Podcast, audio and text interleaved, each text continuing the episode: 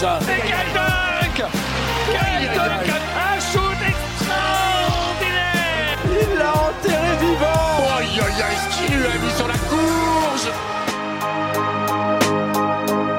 Bienvenue sur Crossover, le podcast 100% basket de Ouest France. Ils sont joueurs, joueuses, entraîneurs, dirigeants, agents et même consultants. Ils font la richesse du basket français et ils vous racontent les moments forts de leur carrière. Les grandes victoires bien sûr, mais aussi les défaites et les blessures qui ont jalonné leur parcours. Ils racontent le terrain, ses coulisses, ils parlent du sport, de leur vie d'athlète et de tout ce qu'on ignore lorsque s'éteignent les projecteurs, loin du parquet. Tous les 15 jours, retrouvez ces témoignages passionnants et sincères, truffés d'anecdotes et qui seront à coup sûr entretenir votre passion basket. 29e épisode avec Nicolas Lang. Il est peut-être aux antipodes du basketteur moderne, il n'est ni athlétique, ni musclé, ni rapide, et pourtant, c'est l'un des meilleurs joueurs du championnat de France. Un profil atypique mais ô combien efficace qui lui a même valu l'honneur de connaître ses premières sélections en équipe de France. Au fil des années, il a su se démarquer grâce à sa science du jeu, sa justesse et sa précision. Rencontre avec Nicolas Lang, le tireur d'élite du Limoges CSP et de l'équipe de France.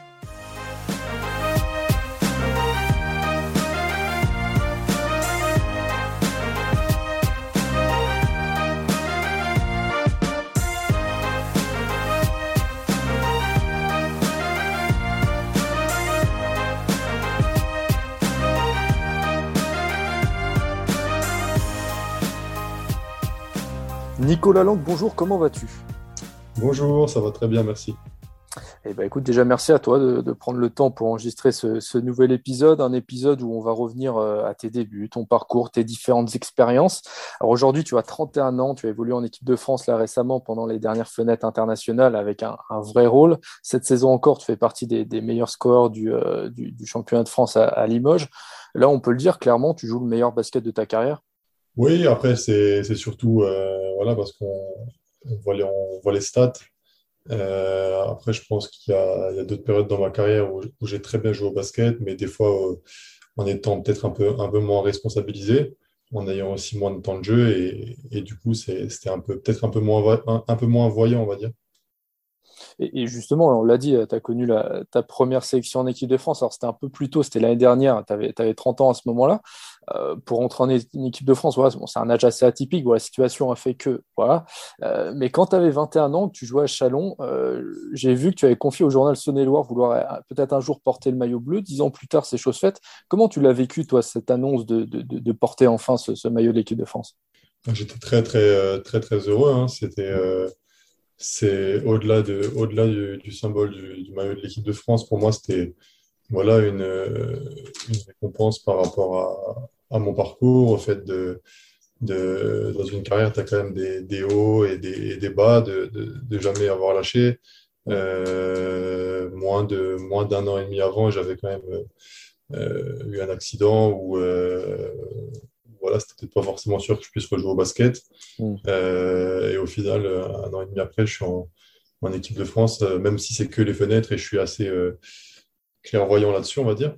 Mais voilà, ça reste quand même, euh, pour le symbole, pour moi, ça m'a apporté beaucoup de fierté. Bah c'est ça, c'est une récompense euh, par rapport à tout, tout, le travail que tu as, tu as accompli. C'est un rêve de gosse aussi, un petit peu. Forcément, quand, quand on joue au basket, tu as toujours envie de. Voilà.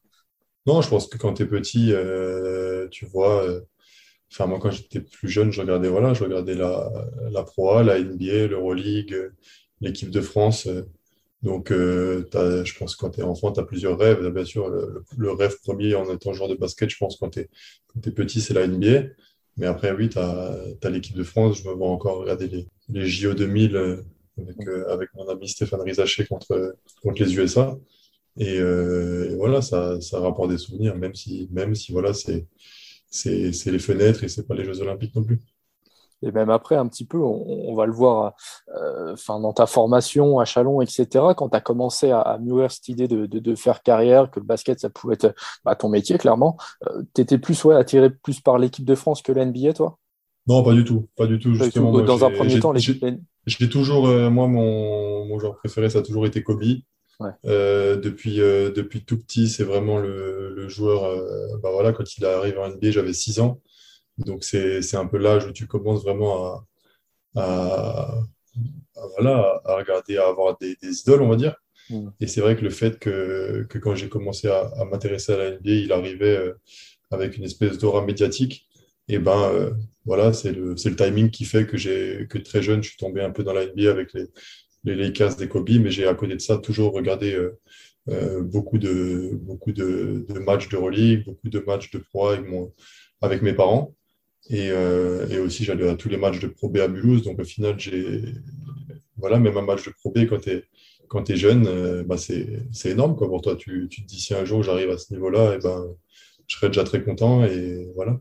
J'ai vu que quand tu étais gamin, tu, tu, tu pensais que.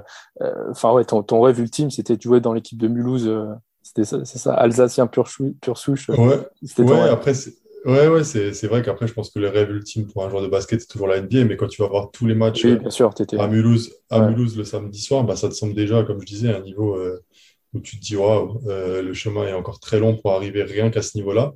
Et puis à l'époque, c'était pas comme actuellement où euh, tout le monde a un peu une idée, où tout le monde connaît quelqu'un de euh, qui, qui, était près de chez lui, qui a fait, tu, tu, connais un peu le chemin classique, voilà, il y a le pôle espoir, il y a le centre de formation, il y a l'INSEP. Nous, au final, euh, quand on était plus jeune, bah, tu sais qu'il y, y, a des gars qui sont pros, mm. mais tu, on, on, savait absolument rien de quel parcours choisir pour, pour y arriver, quoi.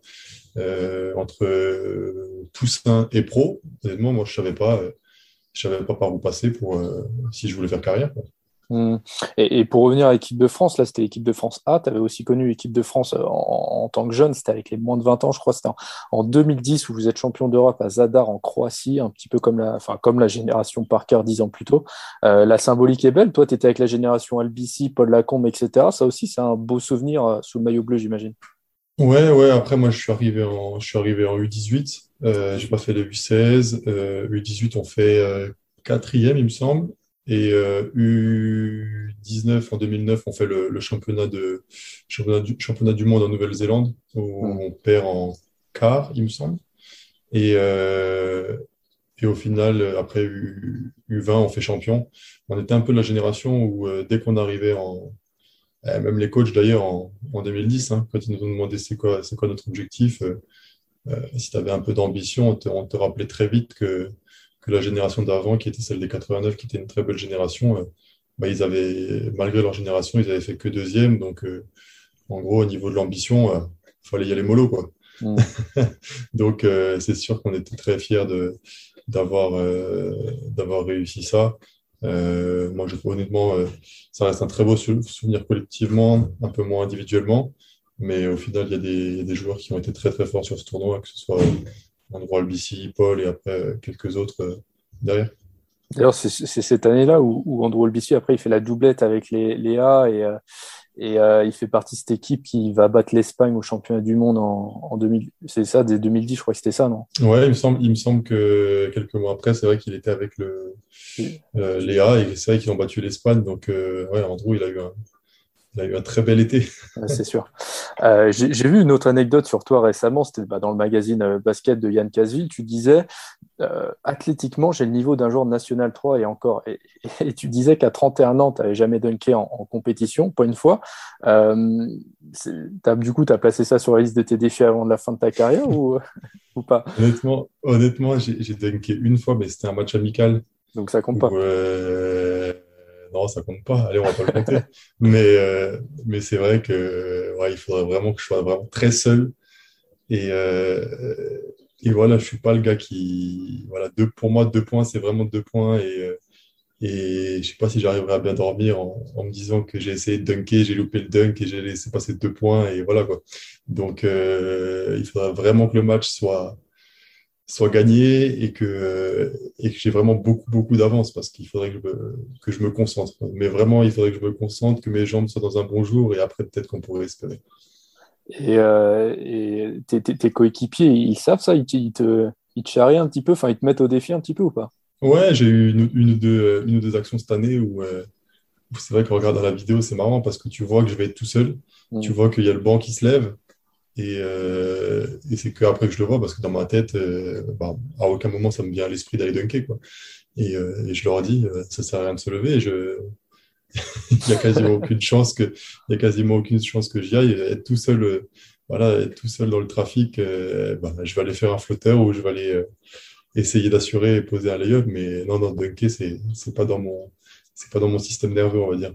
Mais, en dehors de l'anecdote, l'Alba, tu étais quand même top, scorer dans le championnat de France, un championnat qui pour, pour, le coup réputé pour, pour être athlétique, beaucoup de joueurs disent ça, et, toi tu cartonnes, donc ça prouve aussi que tu as, su trouver ta place différemment, et ça donne beaucoup plus de crédit à, tout ce que tu fais, enfin à tout le reste. Quoi.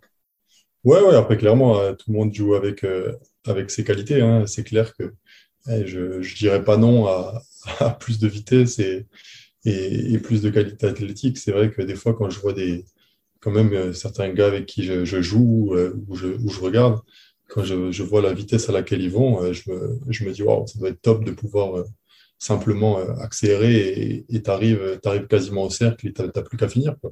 Mais après, voilà, j'ai pas ça, j'ai jamais eu ça. Et d'ailleurs, c'est, je me sens plus mal pour les gars qui ont ça quand ils sont plus jeunes et après, vers la milieu milieu de carrière, fin de carrière, doivent, euh, doivent totalement se réinventer. Ça, je trouve que c'est beaucoup plus dur. Au final, moi, j'ai jamais eu ça. J'ai toujours, j'ai toujours fait avec, que ce soit euh, en, Benjamin, en mini, en cadet, en pro. Donc, euh, non, non, je fais, je fais avec, avec, avec mon shoot, avec aussi mon, mon, mon cerveau. Et c'est vrai que là, rien qu'avec le cerveau, il y a beaucoup de choses que je peux faire. C'est ça, ton, shoot, là, tu l'as dit, cette saison encore, tu tournes approximativement à 50% au tir, 45% à 3 points, 92% au lancer. Euh, ça, c'est trigger, cette discipline de travail au niveau du shoot, on sait que c'est important, être très porté sur les détails. Euh, ça vient de ton père, ça, pour le coup, je crois. Oui, oui, ça vient de, ça, ça vient de mon père. Quand j'étais plus jeune, euh, c'était toujours sur la mécanique de shoot. J'avais pas, j'avais pas le droit de, j'avais pas le droit de, par exemple, de tirer du, tirer du milieu de terrain pour m'amuser ou, où euh, il fallait toujours shooter sur euh, le panier qui correspondait à mon gabarit. Euh, il voulait pas que je prenne de mauvaises habitudes, par exemple en shootant sur un panier qui était trop haut. Il voulait pas que en minime, dans les, quand, quand certains gars étaient déjà beaucoup plus développés physiquement et ils avaient tendance à shooter déjà comme des adultes en, en montant la balle au-dessus de la tête, et ben, et ben moi, il voulait pas que je monte la balle au-dessus de la tête trop tôt pour toujours dans le but de, de ne pas prendre des, des mauvaises habitudes. Donc voilà, ça a été des fois frustrant. Mais au final, euh, bah, maintenant, je suis vraiment content qu'il m'ait interdit tout ça. Et ton père, qui était ancien joueur euh, en N2 à Strasbourg notamment, c'est lui qui t'a un petit peu mis le pied à l'étrier, enfin avec ta maman aussi. Est-ce qu'aujourd'hui, il te donne encore des conseils justement là-dessus? Ah ouais, ouais, je pense que. Tout le temps? Ouais, tout le temps. Après, c'est vraiment pas, on a vraiment une, une, très bonne relation. C'est euh, c'est absolument pas le, le père que tu vois des fois au bord des terrains ou des choses comme ça. Pendant, pendant, mes, pendant mes matchs, mes parents, ils ont toujours été top. Ils ont, euh, mon père se mettait généralement souvent, il, a, il a du mal à, à, cacher ce qu'il pense si on lui demande. Si on lui demande pas, il arrive à le cacher. Donc, il se mettait généralement souvent à, à l'extrémité de la salle pour que, voilà, pour que s'il entendait quelques bêtises, et, au moins il les entendait pas et il pouvait rester dans son match tranquillement, regarder son match et, et voilà, et au final, j'ai jamais eu de. C'est pas du tout les, les, parents, on va dire les parents poules qui espèrent que, hmm. que leur fils va, va faire carrière ou des choses comme ça, parce que, comme, comme je te disais avant, on n'avait absolument aucune idée euh, de comment faire. Et je pense honnêtement que mes parents, ils n'avaient absolument rien à faire que, que je fasse carrière dans le basket ou, euh, ou autre chose. Et, c'est ça qui m'a permis de, voilà, de faire ma carrière tranquillement, sans pression, mais toujours en mais avec, euh, avec de l'exigence aussi à partir du moment où, où je me suis lancé à 100% dedans. Et, euh, mais toujours avec des, bons conseils, que ce soit, ce soit de, de, mon père, de ma mère, et, voilà, et également de ma femme maintenant. Et justement, pour revenir un peu à, tes débuts, donc toi, tu es né en Alsace, tu commences le basket dans le petit club de Louterbach, tu passes par Mulhouse aussi, les sélections jeunes, et puis progressivement, voilà, bon, tu te développes, tu arrives à Chalon-sur-Saône, tu vas intégrer le centre de formation Chalon, et Chalon, c'est d'ailleurs le seul qui t'a accepté à l'époque. Tu n'avais pas trop le choix. Enfin, il me semble. Je en, fait, c'est en fait, c'est. Ouais, mais c'est, c'est même pas le seul qui m'a accepté parce que moi, j'ai demandé à personne au final. D'accord. c'est, c'est comme, comme je te disais avant, on avait. Euh, on ne savait pas, quoi. Euh, mon père avait refusé que j'aille au pôle.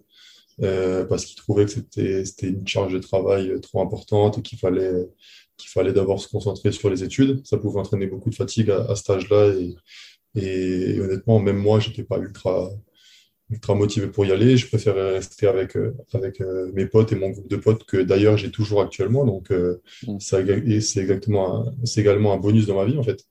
Mais, euh, mais après, j'ai, moi, j'ai jamais de. Mes parents n'ont jamais cherché. On est, je suis jamais allé faire des, dans des centres de formation.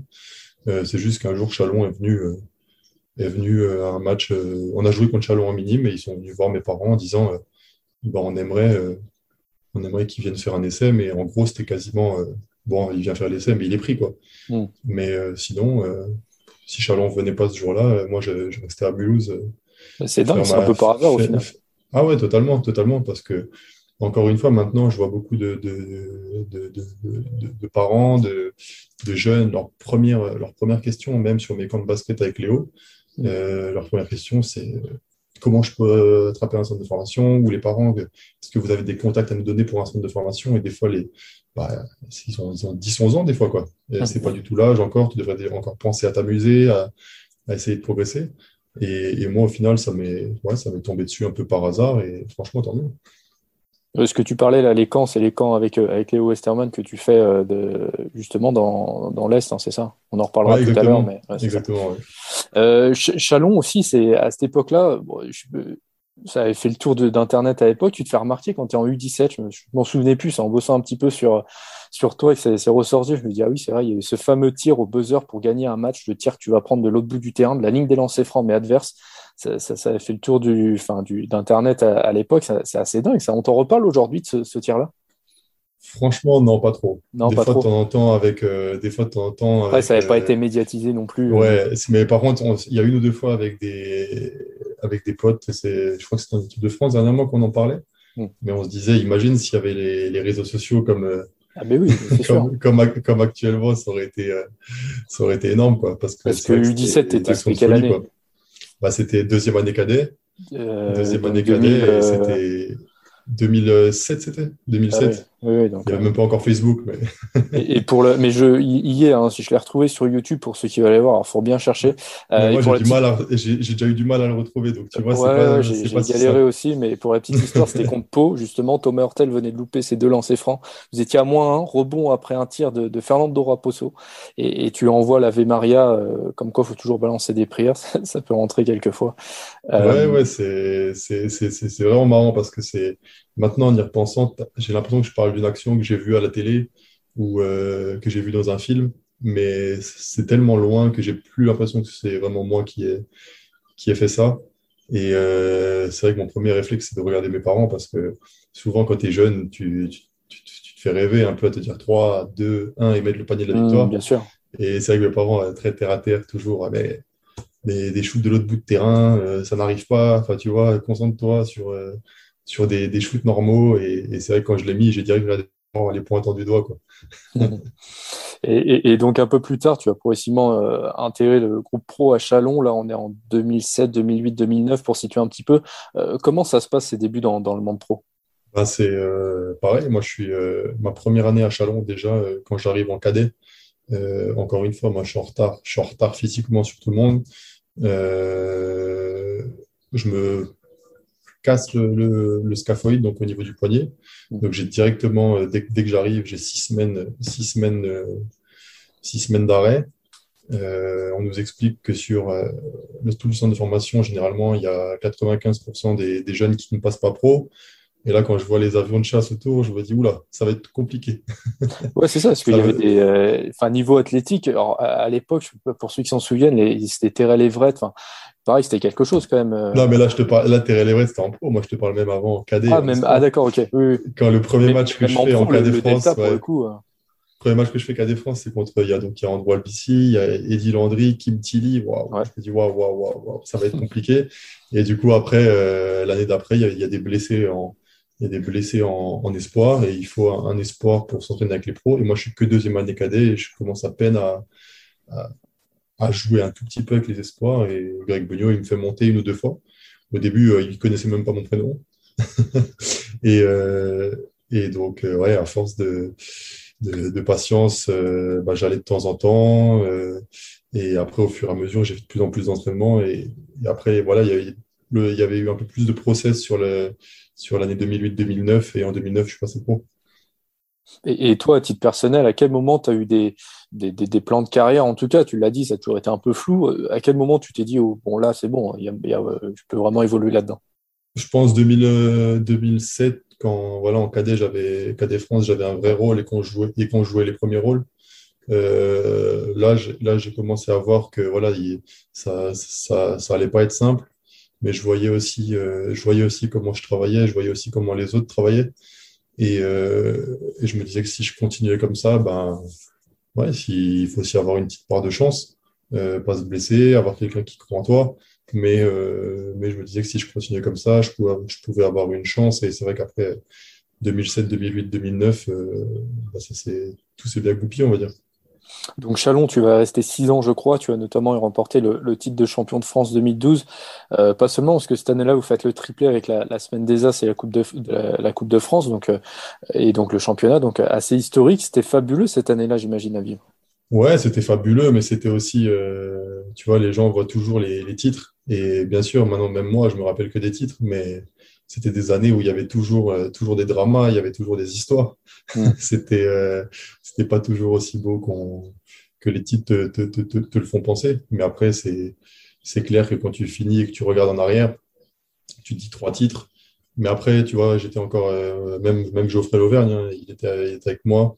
On était un peu jeunes, on ne se rendait pas compte euh, de ce que ça, vraiment, ça voulait vraiment dire de gagner trois, trois titres. Euh, c'était limite un peu, on va dire, trop facile. C'est pas comme si maintenant je devais gagner trois titres cette saison. là, je réaliserais vraiment à quel point c'est dur à l'époque, quand tu commences et tes premières années pro, tu, gagnes trois titres avec à côté un Blake Shield qui, voilà, dès que tu as besoin d'un peu de, de, de, de te sortir d'une situation, il va te sortir un peu de magie, et bah, tu, tu crois que ça va durer, euh, ça va durer comme ça pour toujours. C'est ça, justement, Blake Shield, un sacré personnage. J'imagine c'est formateur aussi de côtoyer ce genre de, de, joueur. Ah ouais, moi j'ai eu beaucoup de chance. Hein. J'ai eu beaucoup de chance, j'ai toujours côtoyé, euh, ben, je veux dire, quand, quand ton premier. Euh, premier euh, modèle quand tu arrives dans une équipe professionnelle, c'est Stéphane Rizaché. Euh, moi, j'ai toujours été curieux, j'ai toujours posé beaucoup de questions à Steph. Euh, il nous invitait à manger chez lui avec Geoffrey. On regardait l'Euroleague avec lui, il nous expliquait. même de temps en temps, quand on avait une équipe avec des joueurs, bah, tu sais, t'es jeune, tu vois le, le, meneur pro, tu te dis, est-ce que c'est, waouh, il n'a pas l'air très sérieux? Bah, Steph, il nous expliquait que c'était pas le vrai basket quoi. Qu'il fallait euh, qu'il fallait pas vraiment regarder comment ce mec-là se comportait des choses comme ça. Donc il, il, nous formait il nous éduquait.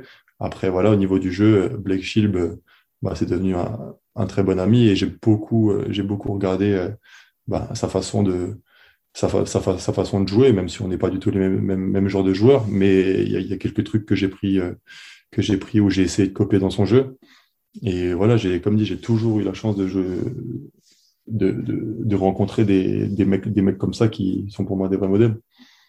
Et euh, donc Blake Shield, il y avait d'autres joueurs aussi, c'était un vrai bon groupe.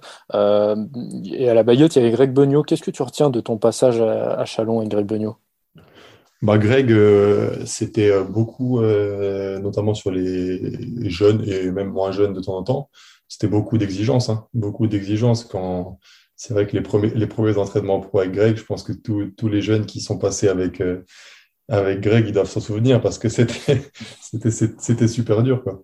C'était super dur et euh, et t'arrives arrives en pro, tu dois défendre tout terrain sur un Terrell Everett ou un Zach Wright. Euh, t'as as 16 ou 17 ans. Waouh waouh waouh. Et, euh, et, chaque fois que le mec marque, et il marque à chaque fois, tu recommences, tu recommences, tu recommences, tu recommences, tu vois. Donc euh, c'était vraiment euh, beaucoup d'exigences de ce côté-là où ou quand tu, quand tu, euh, quand tu prends une, une tôle en déplacement, tu reviens à 6 heures du mat, tu vas faire, des, tu vas faire les marches du Colisée euh, pendant une heure et demie, tu, tu ressors, il fait jour. Enfin, tu vois, c'est cette exigence-là. Et, euh, mais après, au final, quand tu gagnes des titres, bah, tu oublies tout ça. Et, et Greg, ce sera toujours le, le coach qui m'a bah, donné ma, ma, chance parce que si il n'y avait pas eu Greg et il y avait eu un autre coach qui n'avait pas forcément les, les jeunes pas comme priorité, mais dans, au moins dans son plan de jeu, plan de jeu et eh ben, ça se trouve, je, ça se trouve, je serais pas du tout à te parler actuellement. Et, donc après Chalon, tu signes deux ans au Paris-Valois. Alors là aussi, il y avait un gros effectif euh, quand même à Paris. Bon, après, euh, sportivement, c'était, enfin, c'est pas les mêmes euh, résultats. Comment, qu'est-ce que tu retiens, pareil, de, de ces années à Levallois, Paris-Levallois? Bah pour moi, Paris-Levallois, il y a eu vraiment deux années. C'est, c'est limite, si j'ai, pour moi, c'était limite pas le même club entre les deux années. il y a eu la première année où, franchement, c'était, c'était génial. À la fin de la première année, euh, je me vois encore dire à mon agent si, si, si y a moyen de signer ici à vie, je veux signer ici à vie. On avait, on avait Albici, on avait, on avait plein de Français, même les Américains qu'on avait, c'était top du top. Enfin, que ce soit entre Blake Shield, on a vu Jawad Williams, Daniel Ewing, Daniel Ewing, euh, enfin, que des, que, des, que des très bons gars. Et on avait fait une, une très bonne saison. Je crois qu'on avait commencé à 0 victoire, 4 défaites. Mais à un moment, on avait enchaîné 7 euh, ou 8 victoires de suite. Et, euh, et franchement, c'était une super, une super saison pour moi. Et la deuxième année, au final, Andrew part. Euh, c'est pas du tout. Ils avaient vraiment investi sur, euh, sur trois Américains. Et, euh, et là, c'était carrément. Euh, j'ai l'impression d'avoir changé d'univers et c'était vraiment en mode. Ben, même, même pour eux, c'était compliqué parce que, OK, je me souviens d'un dirigeant qui est venu nous voir en disant Moi, j'habite à Miami, je vois comment fonctionne le, le Big Three du, du Miami Heat. Euh, ils mettent 80% des points. Donc, euh, toi, Blake Shield, toi, Mike Green et toi, Charlotte Ford, je veux que vous fassiez pareil. Et les autres, il nous faut 15 points, 15 points à 8. Quoi. D'accord, c'est lunaire. Donc, tu vois, c'est ouais, lunaire. C'était lunaire. Et même pour les, Américains, ils, sont sortis de la réunion en se disant, mais on est où? Et c'est. Ah, donc, c'est pour ça que je te dis, la première année, c'était génial. La deuxième année, c'était une catastrophe. Et j'étais très heureux de, très heureux de partir. Donc tu pars du coup à Lasvel où tu vas, où tu vas rester trois ans. Là-bas, tu remportes un deuxième titre de champion de France en 2016. Euh, idem, quel souvenir tu gardes de, de, Lyon-Villeurbanne? Ben, Honnêtement, euh, première année, génial. Génial. Euh, pareil, j'ai la chance de tomber sur un, sur un, sur un, sur un très très bon groupe.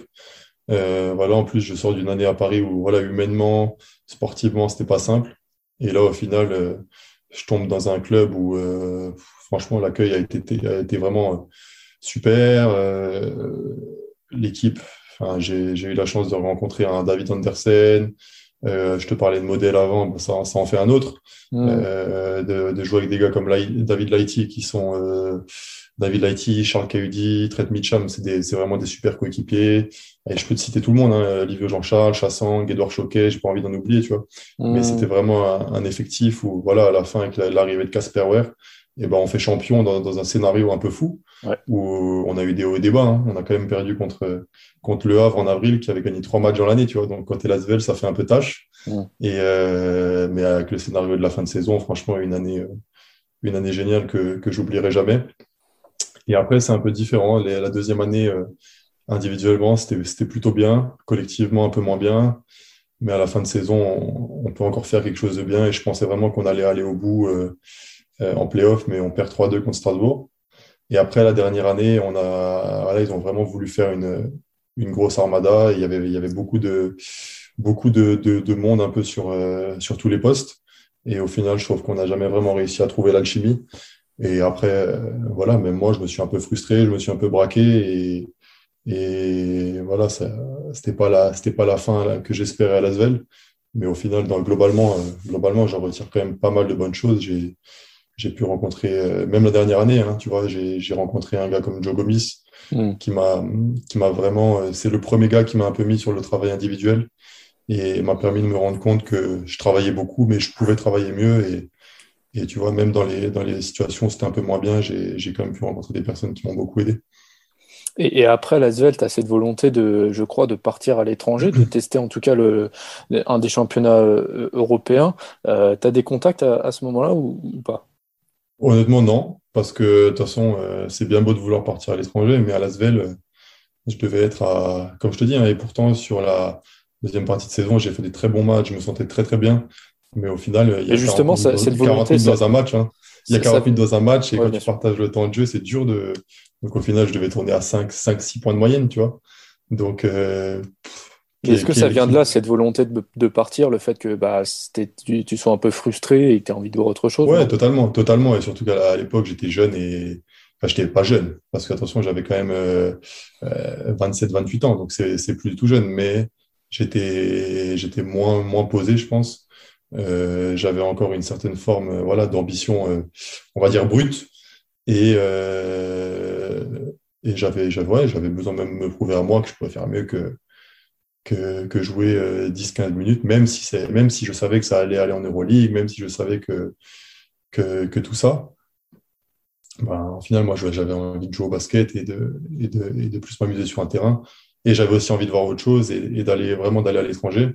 Mais au final, c'est vrai, comment tu vas aller à l'étranger quand, bah, au final, c'est le, c'est le, le milieu qui veut ça. Il faut aussi avoir des stades pour te montrer. Enfin, tu vois, c'est, Mm. c'est pas, c'est pas aussi simple que de dire, bah, écoute, je vais aller à l'étranger et tu y vas, quoi. Et, et tu dis là, à l'époque, j'étais euh, euh, plus posé. Euh, tu avais même dit que tu Moins posé. moins, moins posé, excuse-moi. Ouais. Tu avais, même dit que tu étais imbuvable. enfin, j'ai- j'avais euh, j'avais retrouvé ça où un jour tu disais à, Lasvel, j'étais un peu imbuvable. T'as as, changé quand même, clairement. Tu es plus posé maintenant. Pourquoi tu disais ça de toi à l'époque? Ouais, parce que j'ai. Après, attention, hein, je suis encore, je suis encore très exigeant et quand je vois des, des incohérences, j'ai quand même tendance à le, à le, à le pointer du doigt. Mm. Euh, voilà, je suis pas parfait, mais j'ai quand même l'impression de faire beaucoup de choses pour essayer d'être le, le meilleur joueur possible. Et c'est vrai que quand je vois des, des incohérences, j'ai tendance à le, bah, voilà, à, la- à le montrer, à le pointer du doigt, des fois avec un peu avec sarcasme. Et, mais à l'époque, c'était, je voyais que ça, quoi. Je voyais plus que le, je voyais plus que le négatif. Mm. Euh, maintenant, voilà, j'ai, même dans les moments où euh, ça va un peu moins bien, eh ben, euh, je me rends compte que j'ai quand même beaucoup de chance de faire ce que je fais. Je me rends compte que j'ai quand même beaucoup de chance euh, d'avoir mon entourage, d'avoir ma famille. Euh, à l'époque, euh, quand ça commençait à, à, à vriller un peu niveau basket ou que je me sentais un peu moins bien, ah bah, j'étais capable de, voilà, de voir que ça et de et de ne pas arriver à tourner la page et de et j'ai beaucoup progressé de ce côté-là. Et bon, finalement, tu, ne pars pas à l'étranger, tu signes à Strasbourg. Toi, l'Alsacien de naissance, c'est un peu le choix du cœur. Fallait que tu joues au moins une fois dans ta carrière à Strasbourg. C'était une volonté? Ouais, ouais, je pense. Honnêtement, je pense c'est euh, vrai que euh, l'étranger, j'ai pas pu y aller, mais euh, mais honnêtement, euh, jouer à Strasbourg, ben, j'étais tout aussi content. Si maintenant j'avais dû finir ma carrière, j'avais dû finir ma carrière sans sans jouer à la SIG, voilà, au moins une année, et ben, j'aurais été euh, j'aurais été très déçu. Après, tu sais, quand tu reviens dans ta, dans ta région natale, c'est c'est qui tout double, hein. Ça peut très bien se passer ou très mal. Euh, mais au final, euh, en sachant cela, je savais que le, si j'y allais pas au moins une fois, bah, je pense que je le regretterais et je préférais, euh, même si je me disais même si ça se passe, ça se passe mal, tant pis, au moins t'auras tenté, voilà. Et, tout à l'heure, au début, là, tu parlais euh, d'un, accident que, que, tu as eu. C'est à ce moment-là, c'est à l'époque Strasbourg, je crois, c'est un accident de, de, la route, c'est ça? Ouais, je me suis fait renverser par une, par une voiture euh, à la sortie d'un anniversaire d'un ami. Et euh, c'est dommage parce qu'au final, je, j'étais très bien à ce moment-là, mais ça fait partie des, ça fait partie des aléas de la vie. Et, voilà, maintenant, c'est derrière moi. Donc, tu restes qu'une saison à, à Strasbourg, hein, tu l'as dit, puisqu'après, tu rejoins le CSP Limoges où tu évolues encore euh, aujourd'hui depuis 2019. Euh, toi, l'Alsacien qui a joué à Strasbourg, il y, a, il y a quand même une petite animosité entre les deux clubs. Tu as réfléchi un petit peu avant d'y aller? Ouais, moi, je, de toute façon, je réfléchis toujours beaucoup, hein. Mm. que ce soit euh, pas que pour ça, mais avant d'aller quelque part, je fais toujours mes recherches, je, prends toujours des contacts. Et, et c'est vrai qu'avant d'aller à Limoges, bah, écoute, je, j'ai Léo dans mon entourage qui a joué au CSP. J'avais côtoyé Joe, Joe Gomis il y a quelques, enfin, même pas un an plus tôt, qui avait joué au CSP. Mm. Et bah, tu vois, j'ai, posé la question à ces, à ces deux personnes-là parce que leur avis, leur avis pour moi est, est sérieux. Donc, euh, donc euh, les deux m'ont dit euh, de pas hésiter, d'y aller, que ça pouvait correspondre à ma personnalité. Euh, voilà. Après, c'est vrai que l'animosité entre les deux clubs, moi, j'avais du mal à la voir parce qu'au final, j'avais joué qu'un an à Strasbourg Mm. et c'était pas, c'était pas la période en plus où, euh, tu vois, c'était pas euh, les finales c'est. Limoges. Moi, Ouais. j'avais rien à voir là-dedans, tu vois. Donc, euh, mais c'est vrai que mon premier match amical, j'avais, donc je revenais de blessure et, et j'avais été, je, je sais pas, j'avais dû faire 0 sur 6 au shoot et, et j'avais entendu une ou deux personnes qui disaient, Eh, c'est pas la SIG ici. hein. Et oui, mais c'est ça, justement, Limoges, c'est souvent qui tout double. Il y a beaucoup d'attentes parfois et les joueurs explosent un peu en plein vol. Euh, toi, comment tu expliques que tu es si épanoui euh, ici, au CSP? Honnêtement, euh, je pense que la vie, c'est, pour moi, elle est, elle est plutôt simple, hein, tu vois. C'est, c'est, je pense que si tu, les gens voient que, tu es sérieux sur ton basket, tu travailles euh, sans te prendre pour, euh, pour ce que t'es pas, donc euh, une star, on va dire, bah, les gens ils te respectent. Des fois, ça, arrive de, de passer un peu à côté. Moi, ça fait trois ans que je suis là, j'ai jamais eu de, j'ai jamais eu de, problème. Des fois, et pourtant, on n'a pas fait que des, que des bons résultats. Euh, il y a déjà eu des gens qui sont venus un peu demander qu'est-ce qui se passait, des choses comme ça. Mais au final, si tu me parles avec respect, moi, ça me, ça me dérange absolument pas. Mm. Et, euh, et c'est sûr qu'il y, a de la, il y a de la pression. Hein. Quand en match, euh, tu es, un peu dans le, es un peu dans le dur, bah, des fois, le, le public peut être un peu mécontent.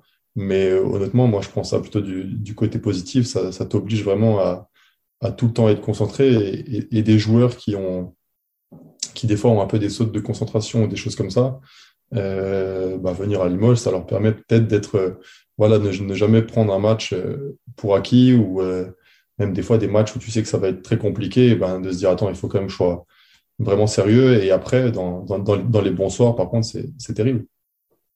Et on le sait, à Limoges, il y, a un, vrai engouement. J'en parlais encore dans le dernier épisode avec Jimmy Verov qui me racontait des, trucs de dingue. Toi, raconte-nous un petit peu comment ça se traduit dans la vie de tous les jours, dans la rue, sur les réseaux sociaux, etc.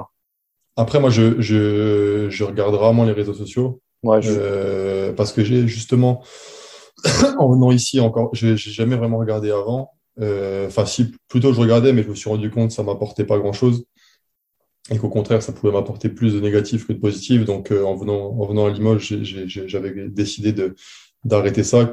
Et au final, euh, que ça se passe bien, bien ou mal, pour moi, j'essaie d'y aller le moins possible. Après, euh, voilà, tu dois savoir comment ça se passe. Il y a toujours des gens qui t'envoient, euh, qui t'envoient des, captures d'écran ou des choses comme ça. Donc, tu es quand même toujours au courant. Mais, euh, mais en soi, c'est, bah, clair qu'il y a beaucoup d'engouement hein. quand tu vas, quand, après un bon match, tu vas, tu, tu vas en ville, il y, a, quand même beaucoup de gens qui te, qui te, qui te félicitent. J'ai quand même la chance d'avoir un physique assez, assez lambda, tu vois. Donc, si je mets un col roulé et, et une parka, et une parka, je fais pas 2m15 eh ben, on va pas forcément euh, m'embêter. Et puis, comme je te disais, ça, c'est vraiment une ville basket. Donc, les gens euh, parlent basket ou même des fois euh, au café, j'ai déjà entendu des, gens parler d'Euroleague ou des choses comme ça. Je veux dire, tu vas dans un café à, à, Lyon ou Paris, on va parler du PSG, mais on va pas parler de, de Olympiakos Pana, quoi. Bien sûr. Donc, euh, non, non, c'est une ville qui, qui aime beaucoup le basket et euh, moi, je pense que c'est peut-être la seule ville de France, quoi. Ouais, donc tout à l'heure, on parlait de, de Lasvel, tu parlais de Joe Gomis. À Limoges, as une pointure aussi dans, le domaine que j'avais déjà reçu dans, ce podcast d'ailleurs, c'est Yacine Awadi. Euh, quand on parle de ton évolution, de ta progression, tu places toujours son nom parce que Yacine a, eu et, a un vrai rôle pour toi. Oui, et effectivement, c'est vrai, avant, euh, je, parlais de, Joe Gomis à Lasvel qui m'a qui m'a avec lequel j'ai un peu je suis entré dans ce, ce monde-là du du coaching individuel niveau basket. Avant ça, j'avais toujours beaucoup travaillé, mais plutôt, de, plutôt seul de mon côté, ou alors de temps en temps avec des assistants coach, mais qui eux-mêmes avaient un autre travail à faire avec le coach, avec de la vidéo, donc n'étaient pas forcément euh, à 100% sur le, développement individuel. Et, euh, et c'est vrai qu'avec Joe Gomis, j'avais déjà beaucoup apprécié. Et, euh, là, quand j'ai eu l'opportunité de venir à Limoges, voir, je connaissais pas Yacine à l'époque, mais voir que quelqu'un avait avait ce rôle-là, et ben ça, c'est quelque chose qui m'a qui m'a beaucoup plu, qui m'a beaucoup intéressé. Et c'est vrai que ça fait trois ans que, que je travaille avec Yacine. Et, euh, oui, je pense qu'il a, il a aussi une, euh, une, une, bonne part dans, dans, voilà, dans, ma, dans réussite individuelle. Euh, on a mis des choses en place, on a mis des. J'avais toujours des routines, mais on, a, on, a, on a poussé ces routines un peu plus loin, on échange beaucoup. Et, voilà, ça fait partie des, des personnes comme également, je peux citer le, préparateur physique euh, qui était là les, deux dernières années, euh, Fessel Court, qui m'a aidé à passer un cap physiquement. le nouveau préparateur physique, Andrea, qu'on a cette année également, qui, me permet d'être bien physiquement. Donc, c'est des personnes qu'on ne voit pas forcément, mais qui, au quotidien m'aident beaucoup dans mon, travail individuel. Et, tout à l'heure, on, parlait de ta volonté d'aller jouer à l'étranger après l'Asvel. Aujourd'hui, c'est toujours le cas. Tu aurais envie de t'expatrier, de tester ça au moins une fois dans ta carrière? Bah, c'est, c'est, c'est pas comme, c'est pas comme avant. Euh, avant, j'étais vraiment, euh, euh, tu vois, c'était un besoin euh, viscéral, quoi. ouais. C'est peut-être un peu fort de dire ça, mais, mais voilà, c'était, c'était plus comme ça. Là, c'est, s'il y a un beau projet, pourquoi pas. Mais au final, euh, tu vois, j'ai, entre temps, j'ai eu deux enfants. C'est ce que j'allais dire, ouais, tu as une vie de famille, tu t'es développé en tant qu'homme. Voilà, j'ai, j'ai une vie de famille, j'ai deux enfants. je me sens, je me sens bien où je suis. Euh, je pense qu'il y a encore des, des, choses intéressantes à faire ici. Donc après, c'est vraiment un, c'est vraiment un milieu où je me suis jamais, euh, où j'ai jamais dit euh, je partirai ou je resterai parce que tu sais jamais ce qui peut se passer et j'ai pas envie un jour qu'on dise il a menti ou des choses comme ça. Donc voilà, mais en tout cas, ben, je, suis, je, suis très, je suis très bien ici et c'est c'est l'envie l'envie de, de, partir à l'étranger c'est plus comme avant où c'était vraiment euh, fallait que j'y aille quoi mais, mais depuis tu as quand même eu des offres ou des propositions ou euh? ouais il y a eu des y, a eu, il y a eu des trucs mais bon on va pas c'est passé euh, pendant longtemps tu as été euh, catalogué entre guillemets shooter et, et peut-être quasi uniquement shooter tu penses que ça t'a desservi ça dans, dans ta carrière ou pas? Bah, je pense que quand tu es jeune, tu sais, euh, il faut, tu vois, c'est marrant parce que en espoir, je jouais meneur, tu vois. Mmh. Euh, je, jouais meneur et bon, ça se passait très bien. En équipe de France U18, je jouais, je jouais meneur, ça se passait, ça se passait également très bien.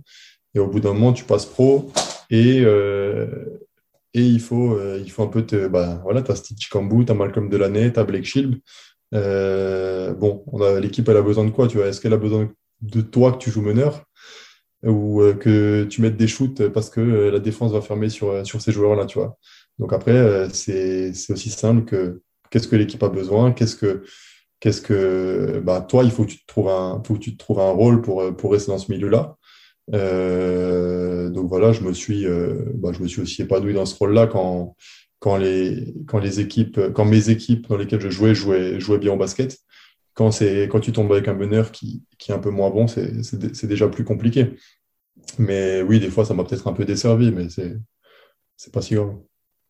Et alors, tu, on l'a dit, hein, tu cartonnes avec Limoges, tu joues en équipe de France, mais tu es aussi étudiant. Explique-nous explique ce cursus-là que tu, as, commencé. Ouais, ben moi, tout, ça vient un peu de l'époque où, euh, tu vois, quand je suis passé pro, ma mère avait demandé à, à Greg Bogno, mais est-ce que est-ce qu'il peut continuer des études? Est-ce qu'il peut J'avais, pas, pas forcément d'idée en tête, mais euh, pas totalement abandonné. Et, Greg avait dit à mes parents, euh, bah, il, il, teste un an et si ça se passe bien, euh, enfin un an sans faire d'études, si ça se passe mal, il peut tout à fait reprendre. Si ça se passe bien, ben il verra plus tard. Et au final, c'est bien passé, donc j'ai toujours mis un peu ça en stand-by. J'ai depuis tout petit, ma mère m'a vraiment mis dans la lecture et j'ai, je suis quelqu'un qui adore lire. Je lis tout le temps, j'adore me je suis très curieux. Mm. Et c'est vrai que j'ai aussi une peur bleue de, de, de, tous ces sportifs qui, voilà, qui dilapident un peu leur argent et qui, qui de 15 ou 20 ans de carrière, bah, ils n'en ont rien fait et ils reviennent à la case départ.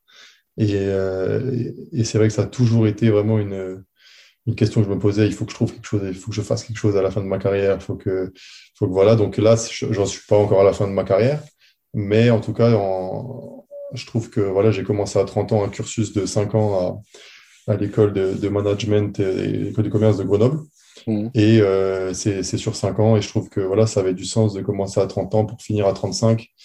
Comme ça, après, je peux, je pense pas que j'arrêterai le basket à 35 ans, mais au moins, je suis pas si loin de, je suis pas si loin de la fin pour voilà vraiment peaufiner mon, mon projet d'après carrière et, euh, et pouvoir enchaîner direct faut que refaire un petit tour à, Mulhouse, une petite saison à Mulhouse avant, non? Il y a intérêt, il y a intérêt. Franchement, j'aimerais beaucoup. Euh, je suis beaucoup leurs résultats. J'aimerais vraiment qu'ils arrivent en Pro B, ce serait vraiment top. Mais euh, oui, c'est ce que j'allais te dire. Tu, prépares un petit peu la, carrière J'allais te demander si c'était quelque chose qui est important pour toi, visiblement très très important. C'est fou que tu prêtes autant. Euh, enfin pas fou, mais euh, c'est marrant qu'ils prêtent autant attention. Euh, parfois, c'est les sportifs sont un peu en dilettante en disant bon voilà, il y en a qui préparent vraiment beaucoup en, en amont comme euh, comme toi, mais en général, c'est plus un peu en dilettante. Ouais ouais. Après, j'ai tu vois, j'ai plusieurs. j'ai pas encore un projet bien défini, mmh. mais j'ai vraiment plusieurs plusieurs projets où, qui m'intéressent et après, je compte vraiment sur ces dernières années d'école là pour pour vraiment me trouver, trouver exactement le projet qui, qui m'intéresse. Mais je pars, honnêtement, moi, je pars vraiment du principe euh, que j'aurais eu une, une, carrière où j'aurais pris beaucoup de plaisir.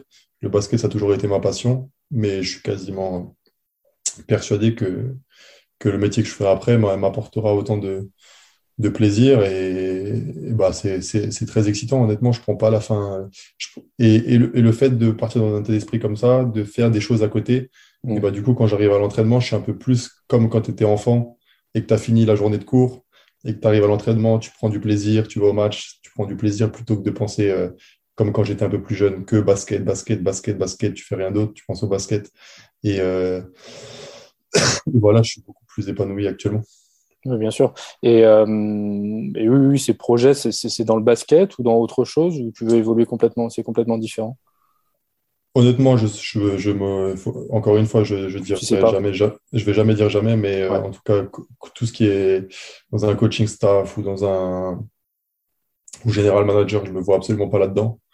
Euh, ça peut rester dans le sport, ça peut être un prolongement de, des camps de basket qu'on fait avec Léo.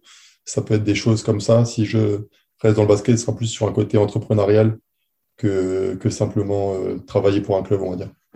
Alors tu sais, jamais dire jamais, j'avais reçu Laurent Forest qui lui avait dit quand il était à Lasvel, jamais euh, je serai entraîneur, euh, gérer des cons comme ça, ça ne m'intéresse pas. Finalement, il est assistant de l'équipe de France, donc comme tu vois, tu vois comme quoi c'est. Exactement, c'est pour ça, c'est pour vraiment, c'est vraiment pour ça que je te, je te dis pas, je ferai, je ferai jamais ça parce que j'allais te dire gérer des gars comme moi, j'aimerais pas, j'aimerais pas le faire au quotidien.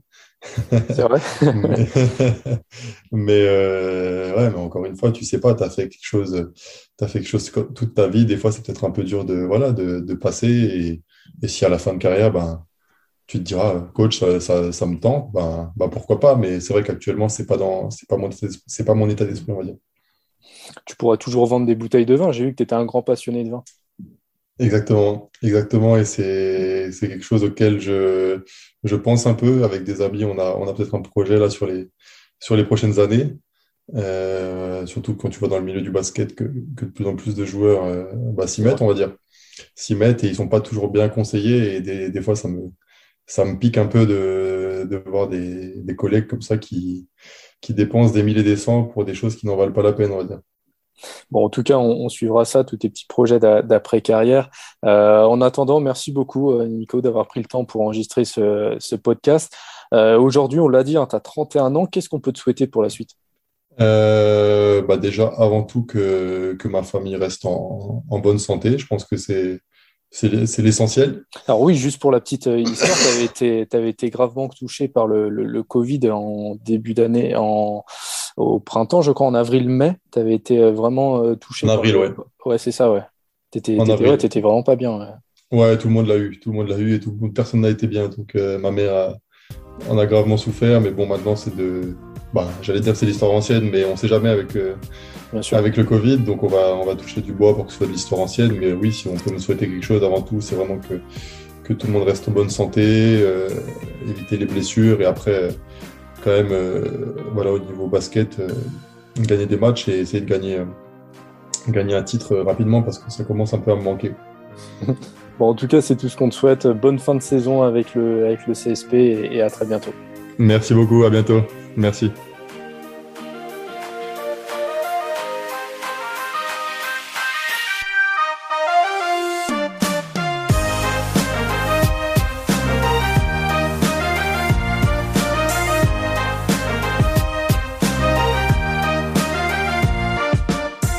Retrouvez cet épisode ainsi que nos autres productions sur le mur des podcasts et aussi sur notre application Ouest France. N'hésitez pas à nous mettre 5 étoiles si vous avez aimé ce programme.